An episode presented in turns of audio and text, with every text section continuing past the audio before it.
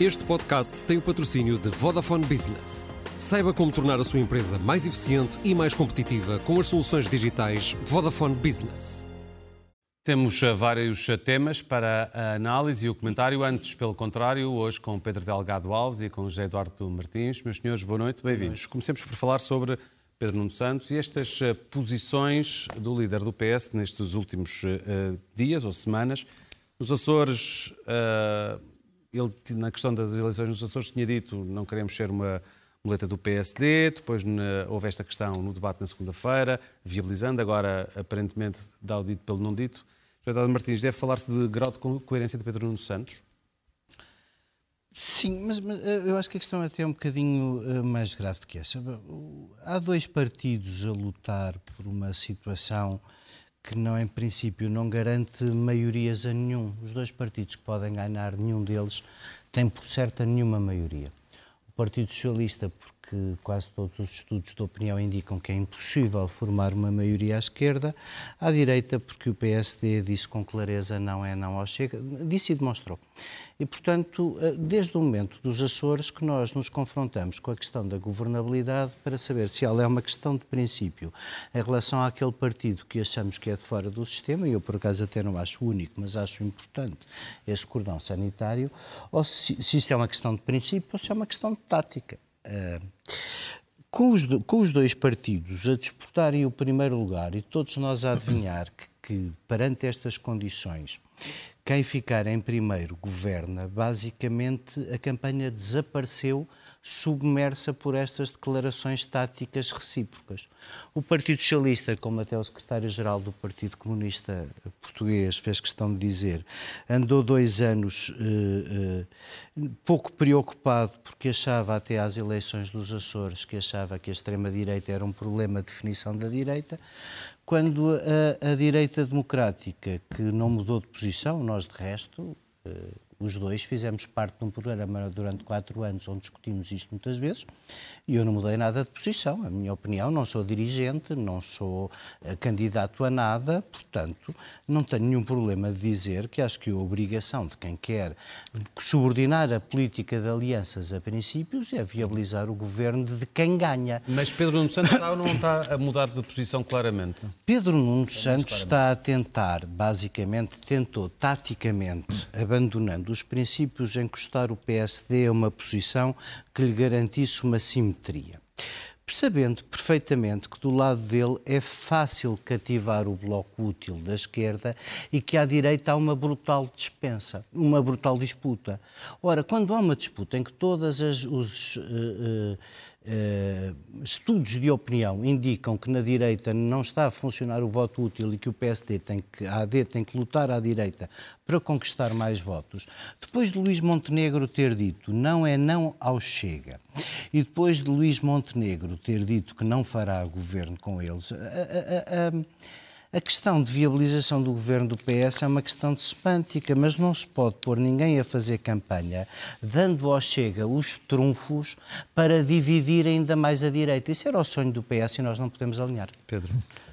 Ora bem, em primeiro lugar, acho que se o tema é bastante claro se tivermos em conta todas as declarações feitas uh, ao longo das últimas semanas e mesmo ontem pelo secretário-geral do PS. Na noite eleitoral dos Açores, e dando nota de um princípio geral de orientação de que em situações de normalidade não deve ser o partido que é derrotado que deve viabilizar o outro, portanto, no funcionamento normal do, do, do, sistema, porque isso pode potenciar o crescimento dos extremos, pode dificultar a diferenciação que os eleitores devem fazer entre quem é que é o partido do governo e quem é que é o partido da oposição. Pedro Santos deu nota de que, salvo casos extraordinários, casos excepcionais, a partir do PS não deve viabilizar um governo do PSD. O que não é de todo incompatível com a garantia que dá no debate com Luís Montenegro esta semana, de que perante a circunstância de eventualmente termos a extrema-direita, termos o Chega a condicionar ou potencialmente, não necessariamente integrar, mas pelo menos ser aquele de quem depende parlamentarmente o PSD para formar governo, pode influenciar políticas públicas, isso significa que o PS, no caso de não ficar em primeiro lugar e não ter uma solução governativa, porque também nunca se injetou, longe disso, a ideia de que se houver uma, um cenário de geringonça, digamos assim, uma maioria de esquerda, que algumas sondagens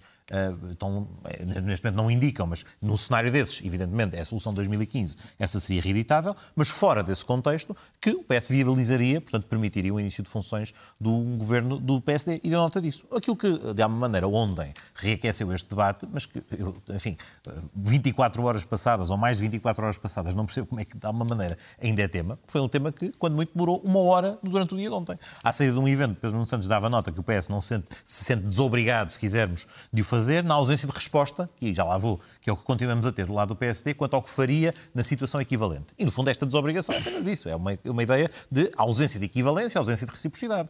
Não disse que deixava de fazer precisamente aquilo que disse na segunda-feira no debate. Ou seja, o facto de não haver essa vinculação pela reciprocidade não significa que o PS tenha mudado de posição. Pronto. E disse-o ontem. Disse-o ontem que continua. Acho que ficamos todos confundidos e não Ao fim de uma hora, não, não fim, ao, ao fim, fim de uma hora, enfim, nem a polémica estava a durar uma hora, o secretário-geral do Partido Socialista sublinhou que nada tinha mudado relativamente à segunda-feira, relativamente ao debate e reiterou aquilo que tinha dito num cenário em que... Portanto, nada mudou. Nada mudou. Dar isso, não, não. Sim, sim, sim. Foi, foi dito ontem reiterado. Num cenário em que... agora gostava de saber cenário em que o PSD não tem maioria e num cenário em que não existe uma. Não, perdão, ao contrário, num cenário em que o PSD vence as eleições e que não há uma maioria de esquerda, por hipótese, que possa formar uma geringonça, o PS viabilizaria um governo da Aliança Democrática. O que ainda não temos hoje, e isto sim é relevante, o que continuamos sem saber, e temos tido vários tipos de resposta, mas nenhum deles é uma resposta verdadeira, às vezes, a verdadeira no sentido com conteúdo. Ou temos tido silêncio da parte de Luís Montenegro quando inquirido, ou temos desconversar da parte de Luís Montenegro quando é inquirido. Apenas uma vez em janeiro, quando, quando, em finais de janeiro, líder... a única vez que disse alguma coisa parecida foi quando deu nota que, numa entrevista a outro canal, disse que à partida não, vi, não viabilizaria. Mas depois disso nunca mais respondeu Olha, à pergunta. Pedro, eu, eu, e acha, eu, eu, eu, eu sobre isso consigo dar a minha opinião, já vi que não dás a tua. Deixa-me só acabar. Não, a, minha, a minha opinião é a mesma, ou seja... É a mesma do Francisco Assis e da Ana Gomes? Que é a mesma que o Secretário-Geral deu nota. Fora de circunstâncias extraordinárias. Mas eu acho que o ponto é que nós vivemos uma situação extraordinária no sentido em que podemos ter uma influência determinante de um partido que está fora do arco democrático, que é um partido extremista, então, a condicionar a governação. A e, portanto, nesse sentido, nesse sentido, estamos tranquilos. Que, não, estamos Zé, tranquilos. O PSD ainda não deu nota disso. A única coisa que Luís Montenegro disse foi não é não, no sentido em que o PSD não formará uma coligação com o Chega. E o que é que sobra depois disso? O que é que sobra Qual depois é a? Duas coisas. O é sobra depois Duas disso? coisas. Tu achas que o PSD pode mudar de líder e fazer uma maioria direita? É que isso vale a pena discutir. É algo isso é tão disparatado não, e é, Deixa-me responder. Deixa-me responder. É isso mesmo. Vale é, é, isso mesmo. É isso mesmo. O líder do PSD vinculou-se pessoalmente a dar nota de que consigo nunca o Chega formaria governo. E, aliás, em vários programas de debate, não, não, enfim, em vários canais, em vários momentos, quando a questão se coloca, bom, mas então se chegamos a um impasse e como é que ele se supera? Bom, há uma coisa que é sempre colocada em cima da mesa, é bom, mas o PSD depois tem margem e tem liberdade suficiente para calcionar, ou com uma liderança nova, ou outra solução que não é esta a qual Luís Montenegro está a vincular. Portanto, a pergunta que é feita a Luís Montenegro, na dupla qualidade de candidato Luís Montenegro a Primeiro-Ministro, mas Posso? presidente do PSD, que vinculará, eu mesmo perante, vou mesmo acabar, e perante os eleitores, e, e, e perante os eleitores hoje tem que ser claro qual é a posição institucional do Partido Social Democrata, para além daquela de Luís Montenegro, quanto ao cenário em que o Partido Socialista vence as eleições e o PSD não consegue, Fiquei. com a Iniciativa Liberal, formar um governo. Fiquei sem saber, Vota uma moção de rejeição Fiquei sem saber se a opinião do Pedro era igual à do Francisco Assis e da Ana Gomes, que colocam isto no plano dos princípios ou não da tática, que foi tudo o que o Pedro aqui discutiu. Não, não, a posição do PSD é claríssima, mas, mas vamos então a, a abrir essa subhipótese com que continuam a tentar não fazer campanha eleitoral só falando do Chega. Essa subhipótese seria a seguinte: o PSD corria, vamos com as palavras todas, corria com o Luís Montenegro porque queria, com a sua maioria de direita, fazer um governo do Chega. E então em primeiro lugar, isso é um, uma prognose sobre o PSD de uma violência que eu não conheço o estribo da autoridade para fazer. Em segundo lugar, é uma puerilidade. Existe e é uma puerilidade porque. Pedro, eu tento não te interromper. É uma puerilidade porquê? Porque, como é evidente, o Presidente da República já disse 20 vezes, nós sabemos, não seria razoável, e o PSD não o faria, apresentar um candidato a Primeiro-Ministro que não tivesse ido a votos. Bem. Já nos aconteceu uma vez, nunca a repetiremos. Isso é aquelas coisas que todas as pessoas sabem. Quem não percebe o que está aqui a passar é pura tática eleitoral. O PS abandonou dos princípios para fazer do Chega o tema da campanha, mesmo depois do tema do Chega ter desaparecido da campanha. O resultado é que eu acho que nesta altura já se percebeu uma coisa. Só têm os dois um caminho a fazer. Se quiserem governar, ganhar eleições. Se ganharem eleições a seguir, vão governar como é evidente. E eu, que não sou dirigente, nem candidato a deputado, nem nenhuma coisa, tenho esta vantagem.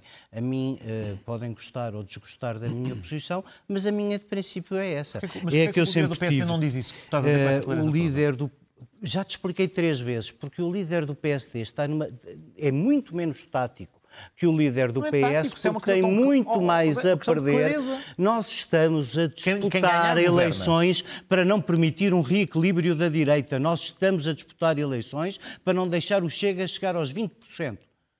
Não podemos, daqui até as eleições, eu tenho liberdade de expressar a minha posição. Uhum. Quem está a eleições tem todos direito à tática uns como os outros. Não podem é uns mudar sucessivamente de princípios por tática e, e querer encostar os outros à parede, quando é óbvio para qualquer português que o que o PSD tem que fazer daqui para a frente é basicamente evitar o reequilíbrio da direita, ter muito mais votos que o Chega para ser governo. Temos... E as pessoas ficaram aqui a perceber onde é que está o voto útil. Temos estado a falar sobre uma questão também levantada na segunda-feira no debate entre Pedro Nuno Santos e Luís Montenegro, no Capitólio, no Parque Meyer, em Lisboa, que foi esse debate rodeado por uma manifestação dita espontânea de agentes de a, a, autoridade, a, que levou já a várias reações desde então sendo que no próprio dia também, instados a, a comentarem o assunto, os dois eh, candidatos tiveram posições uh, divergentes, sendo que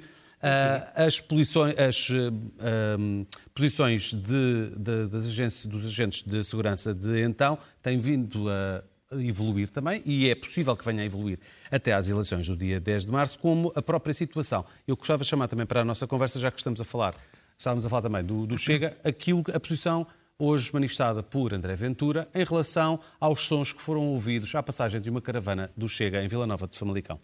Ora bem, eh, muitas vou tentar organizá-las. O que é que é para mim a principal preocupação? Há várias coisas que aquela manifestação suscita de preocupações, mas há uma em particular que é, que é mais preocupante da perspectiva enfim, do sistema democrático, da saúde democrática, que é a expressão, ou melhor, a evidência de que ali não há espontaneidade naquele, naquele movimento. Ou seja, a ideia de que estava toda a gente, ou algumas das pessoas que estavam a manifestar-se, atenção, havia uma manifestação convocada para o Terreiro do Passo, que correu nos termos da lei, sem qualquer dúvida, sem qualquer problema, convocada pelos sindicatos, que correu pacificamente, sem qualquer dificuldade. Mas gerou-se a ideia, a certa altura, especulava-se, bom, se calhar ali, no calor daquele momento, houve uma decisão de seguir em direção ao Capitólio. Ora, hoje é bastante claro, enfim, houve coisas que foram vistas e partilhadas nas redes sociais, de que havia até indicações, havia até um croquis do, do, do Capitólio da sua envolvente, com indicações por parte de grupos inorgânicos de onde é que as pessoas se deveriam colocar. Portanto, a espontaneidade deste movimento, desta perspectiva, não existiu. Ou seja, isto levanta, é um debate em relação ao qual, devo dizer, os sindicatos estão fora deste problema, que é os sindicatos têm procurado assegurar que o processo reivindicativo cumpra a lei,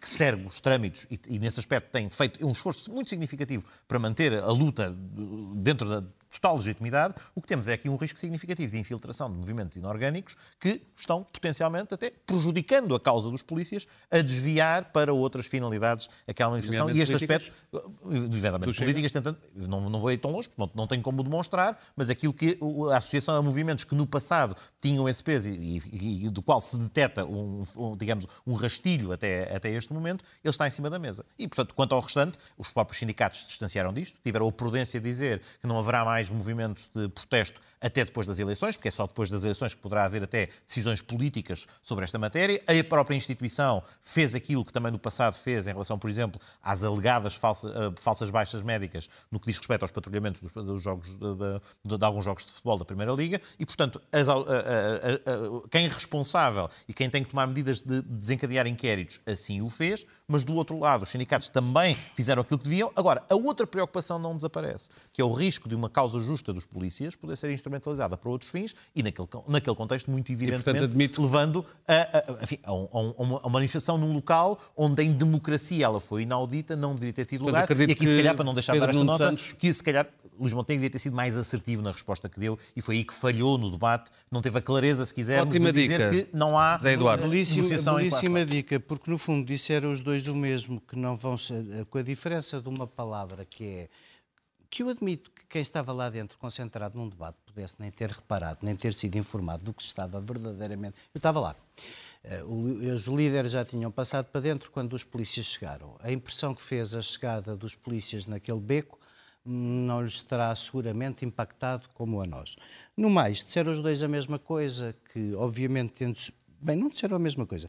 Luís Montenegro disse uma coisa óbvia, que há uma situação de injustiça criada por um governo que foi para a gestão sem poder resolver aquilo que o próprio governo dizia que era justo, que era atribuir aos polícias um subsídio de risco igual ao que foi atribuído pelas mesmas razões às forças de segurança que estão sob a tutela, aos órgãos polícia criminal que estão sob a tutela do Ministério da Justiça e, nomeadamente, a Polícia Judiciária.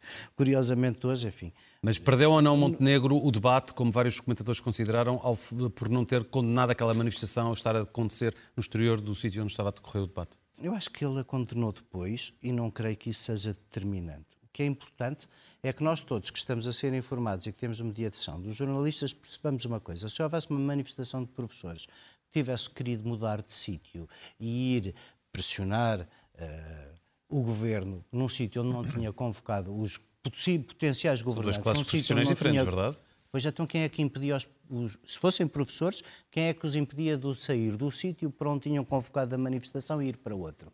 Os polícias, pois é, pois é. é que, aí, aí, está resumido o problema de tudo isto. É quando há uma manifestação de polícias, e disto se pode tirar o exemplo para outras manifestações, e para perceber como há profissões que têm restrições especiais à natureza da sua especialidade, não lhes retira a razão, o direito ao subsídio, a tudo mais.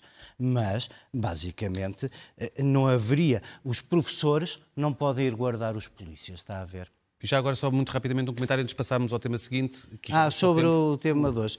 É todas as campanhas populistas procuram chamar a atenção das formas mais diversas.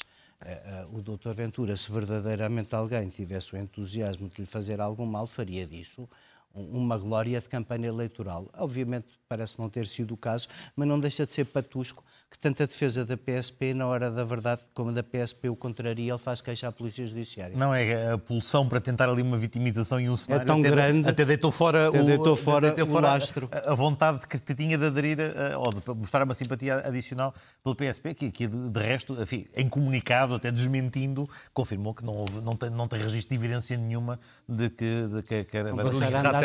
Aquela moto vai acompanhar a caravana até ao fim, vais ver.